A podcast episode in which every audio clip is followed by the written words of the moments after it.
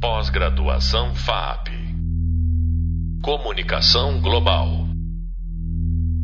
Olá, pessoal. Aqui é Raquel Equeiro e esse é o quarto podcast da disciplina de etnografia. E nesse episódio, a gente vai falar um pouco mais sobre outro aspecto do nosso objeto, o capital social e os grupos online.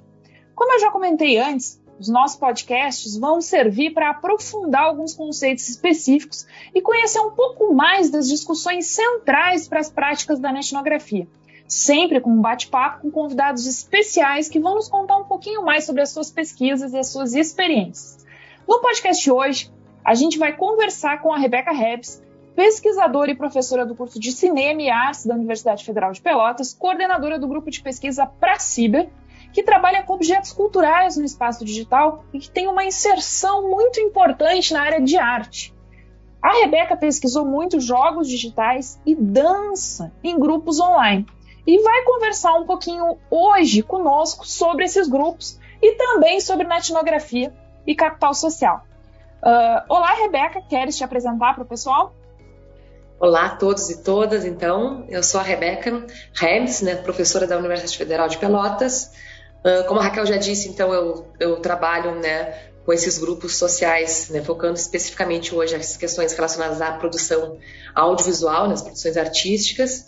Sou professora dos cursos de cinema e audiovisual, cinema de animação, curso de dança licenciatura e do programa de pós-graduação em artes da Universidade Federal de Pelotas. Então, Rebeca, para começar a nossa conversa, eu queria que tu nos contasse um pouco mais sobre como que era a tua uh, inserção no campo desses grupos, né? tanto de dança quanto de jogos. Como é que tu encontrava esses grupos para fazer a tua pesquisa? Como é que era o processo de escolha desse tipo de grupo?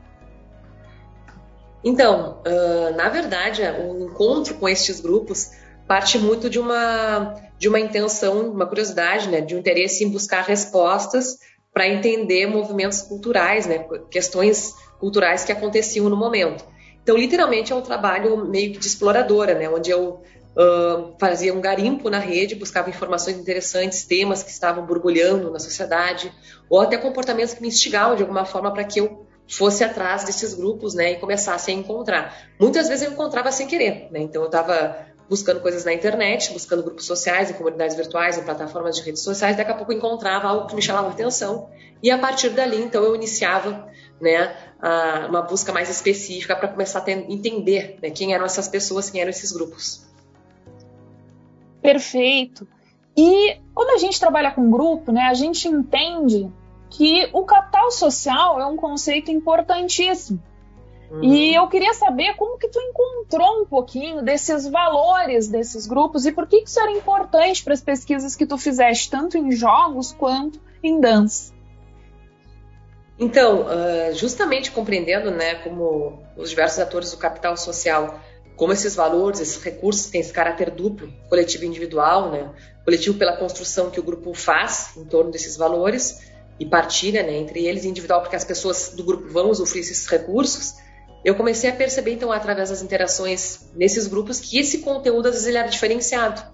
Né? Então, tinham uh, grupos que valorizavam informações, valorizavam relacionamentos, uh, regras, digamos assim, diferentes dos grupos concretos, digamos assim. Então, um exemplo é de uma pesquisa até que posso citar para vocês que eu desenvolvi na época da graduação, até que era com uh, meninas e meninos que eram a favor da anorexia nervosa da bulimia, onde eles tinham o, o valor, a, a informação partilhada ali que era super importante para o grupo era justamente aquela questão de como fazer com que eu pudesse né, uh, ser anoréxica, né, ser bulímica, né, de uma maneira que não tivesse um julgamento social. Então eles trocavam dicas ali.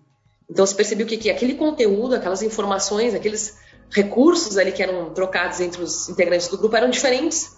Dificilmente eles trocariam isso no universo concreto. Então esse capital social ele ia tomando apropriações e diferenciações de acordo com cada grupo.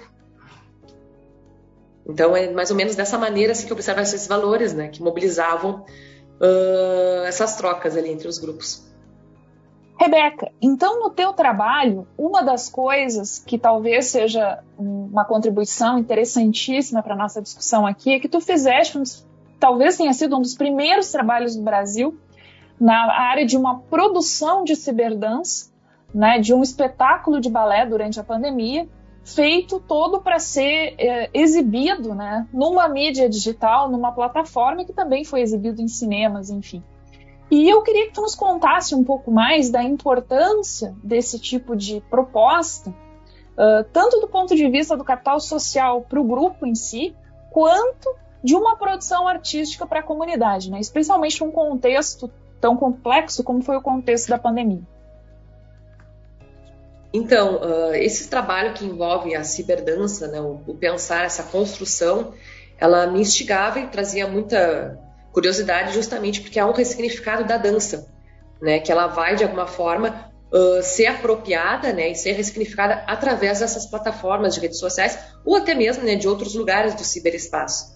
Ela, a dança ela vem muito dessa questão do palco italiano, né, do, das pessoas olharem né, o concreto físico de uma sequência linear né? E que a gente começou a perceber que não era mais possível fazer isso durante a pandemia, justamente pelo distanciamento social.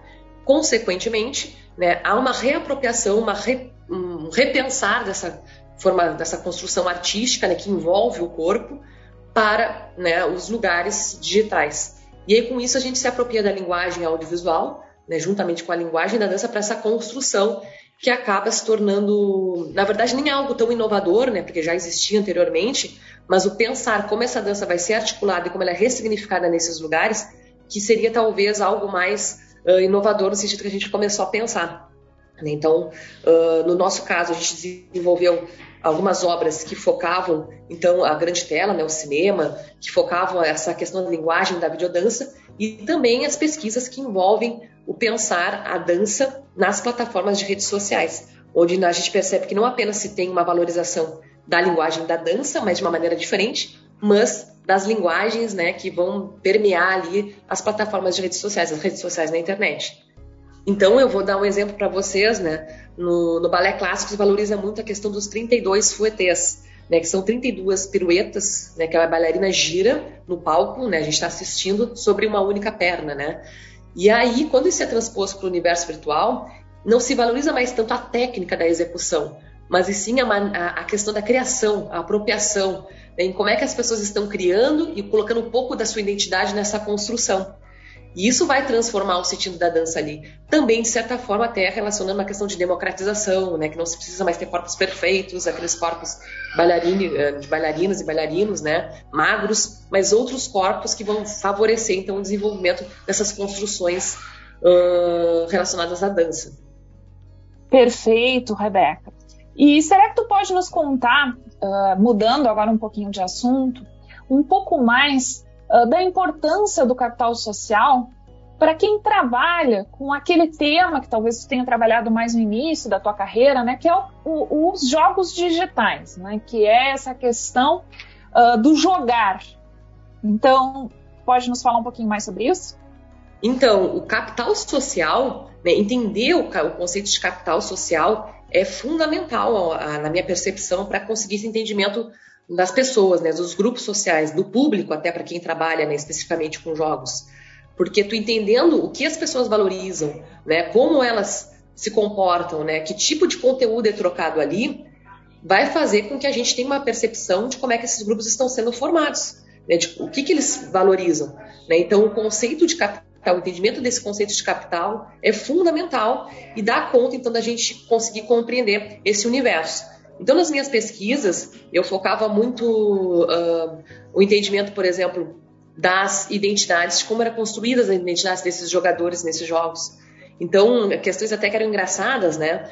Por exemplo, uh, pesquisei muitos jogos que focavam Farmville, na questão da colheita feliz, e nesses jogos, a construção da identidade de um fazendeiro, de como eu transpo, uh, acabava transpondo a minha identidade para a forma que eu uh, os, os, elementos do jogo na minha fazenda. Então, todos esses elementos faziam e permitiam com que eu conseguisse entender como eram construídas as identidades a partir dos elementos que, jogo, os jogos ofereciam.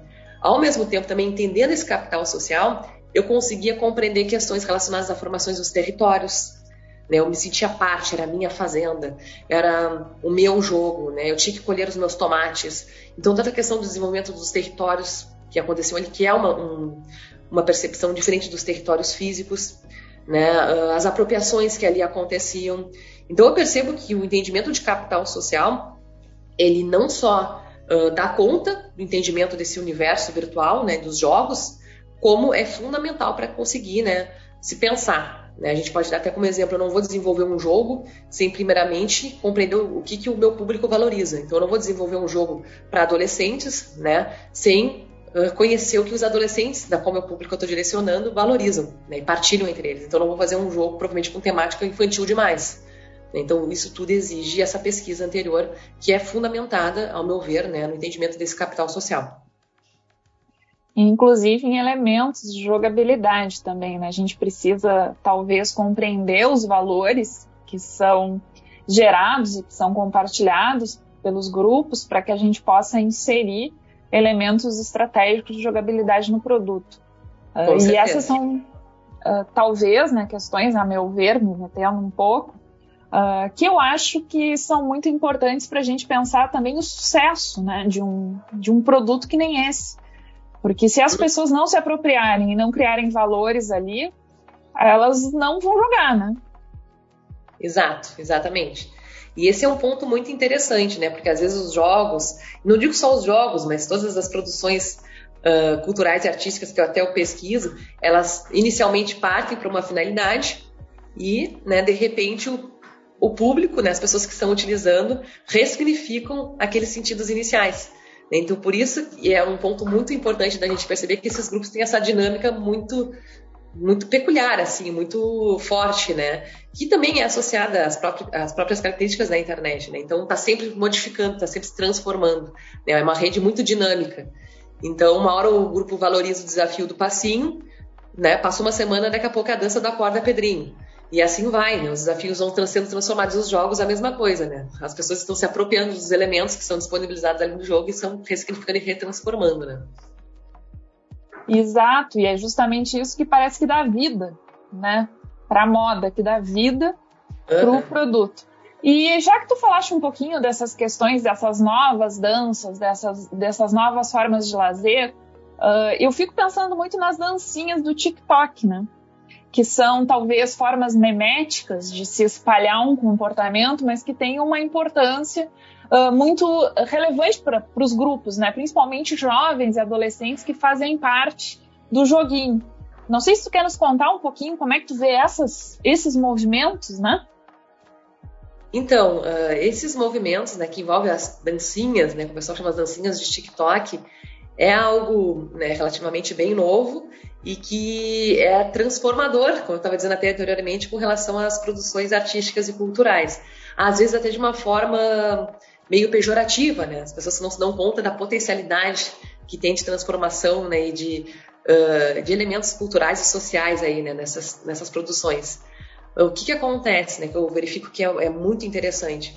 Esses sujeitos, que são né, as pessoas que estão produzindo, participando desses, desses desafios, por exemplo, eles não são mais aquelas pessoas que estão assistindo né, às obras artísticas nas plataformas, mas eles também são, ao mesmo tempo, os bailarinos, são os criadores, são os coreógrafos, são os produtores, são os editores, também são os consumidores. Então ali isso há uma transformação cultural muito grande com relação a essas produções artísticas, né? Até eu comentei anteriormente existe um pouco dessa democratização da arte ali, onde se verifica uma, uma nova produção, né? Produções que têm outros sentidos, né? E uh, essas produções elas vão acabando que respingando na sociedade. Então, por exemplo, a gente já vê hoje em festivais de dança, né? uh, concursos de dancinha do TikTok.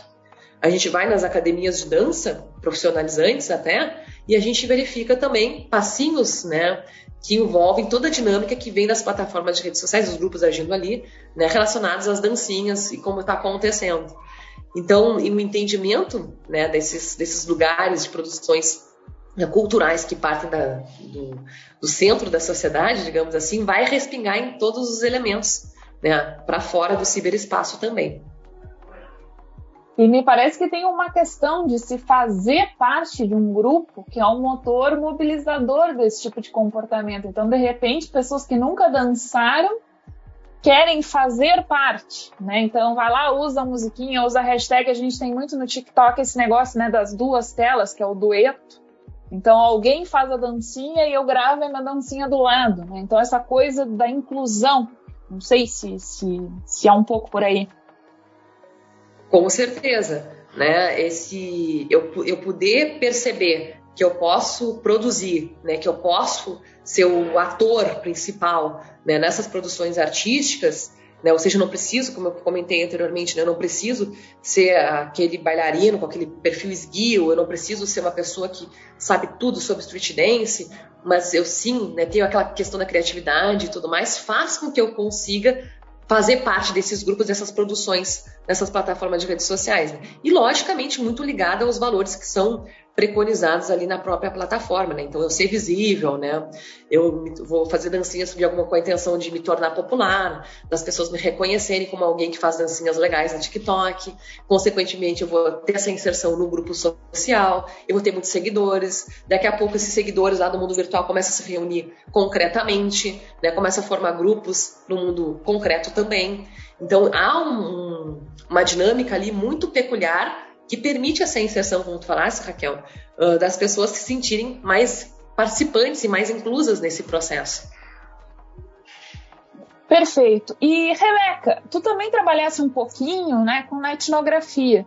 Então eu queria saber uh, como que tu vês, se é possível, como que a etnografia pode nos ajudar a entender esses fenômenos um pouco mais, uma vez que o foco dela, né, são os grupos. Então, se tu puderes nos contar um pouquinho da tua experiência, de, de, de se tu acha que funciona, se não funciona, como é que é?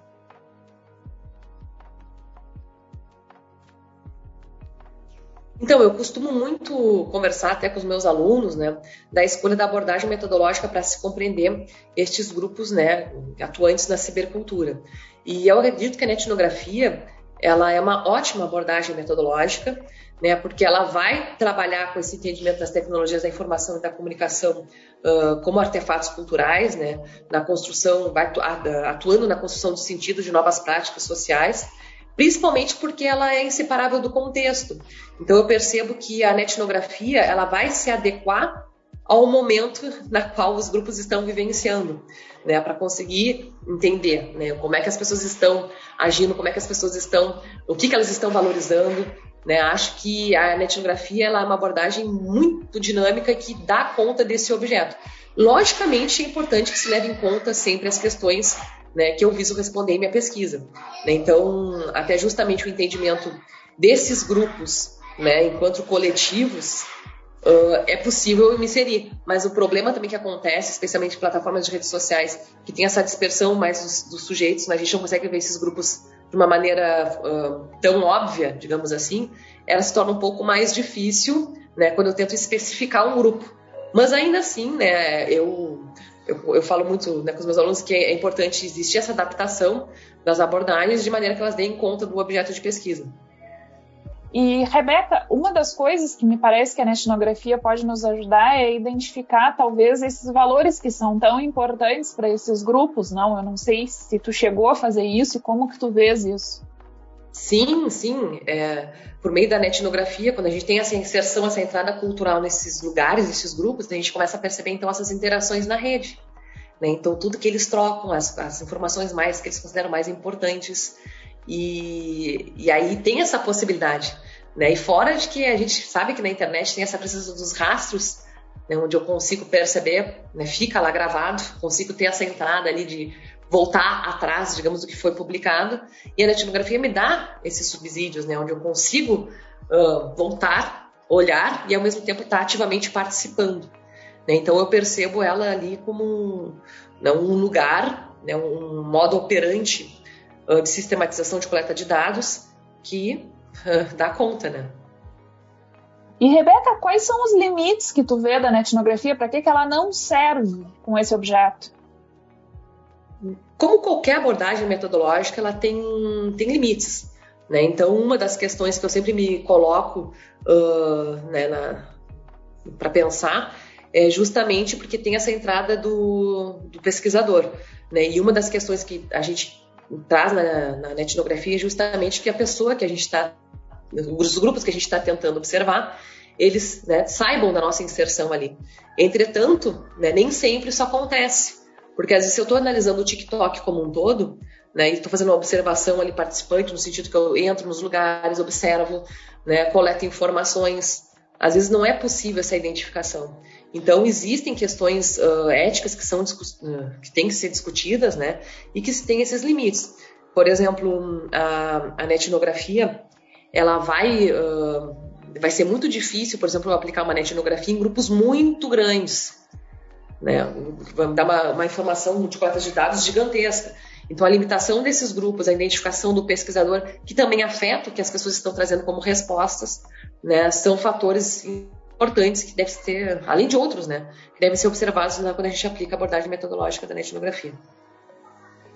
Essas questões éticas da aplicação dessa abordagem, inclusive, vão ser tema né, de, dessa disciplina. A gente vai discutir isso num podcast uh, futuro. E eu acho que vai ser bem uh, relevante pensar também nos limites de uma abordagem extremamente qualitativa, uh, que é a etnografia, diante de questões de pesquisa que são né, variadas. Uh, Rebeca, eu também te pergunto, assim, a gente já está se encaminhando para o final, como que tu vês a contribuição eh, específica da pesquisa em arte né? Para pesquisa, por exemplo, de mercado, de marketing, o que, que tem a ver? Como é que eu posso pensar na minha produção artística, na pesquisa, por exemplo, em ciberdança, como uma contribuição efetiva para a sociedade e, por exemplo, para instituições? Por que, que uma instituição poderia patrocinar ou poderia uh, atuar com um trabalho desse? Então, uh, a arte ao meu ver, né, ela não apenas, de certa maneira, permite com que a gente viva, né, porque eu acho que a arte é algo fundamental para o ser humano, mas como também a arte vai ser afetada e produtora também de cultura. Né? Então, da, das maneiras de comportamento também social, né? do que as pessoas estão valorizando. A gente pode até, na, na própria história da arte, quando a gente chega lá né? e, a, e, e, analisa todos os, os principais valores, uh, elementos que eram valor, valorativos, né? ao longo da história da arte, eles são modificados. Né? Então, compreender né, o que, que, se entende por arte hoje, compreender como essa arte é apropriada pelas pessoas, consequentemente vai impactar né, em todos os setores da sociedade. Né, porque vai ser determinante para essa relação com a produção cultural, em como as pessoas estão se comportando, o que as pessoas estão valorizando, né, que tipo de capital social está sendo ali trabalhado no momento. Então, eu acho que é indissociável né, essa percepção uh, e da importância da, do entendimento da arte uh, na cultura né, e nas pesquisas. E, inclusive, né, com um papel fundamental na produção de capital social para as instituições e para as empresas. Né? Exato, exato. Bom, gente, então encerrando esse podcast, eu queria agradecer muito a participação da Rebeca e nesse momento a gente está encerrando o nosso quarto podcast discutindo as mudanças do cenário da comunicação digital especificamente focando os conceitos de capital social. Para acompanhar o que a gente está discutindo aqui, dá uma olhada no nosso e-book e principalmente no tema 3. No próximo podcast a gente vai falar sobre esfera pública e opinião pública digital. Então é isso. Muito obrigada, Rebeca. Obrigada, pessoal, e até a próxima. Obrigada. Pós-graduação FAP. Comunicação Global.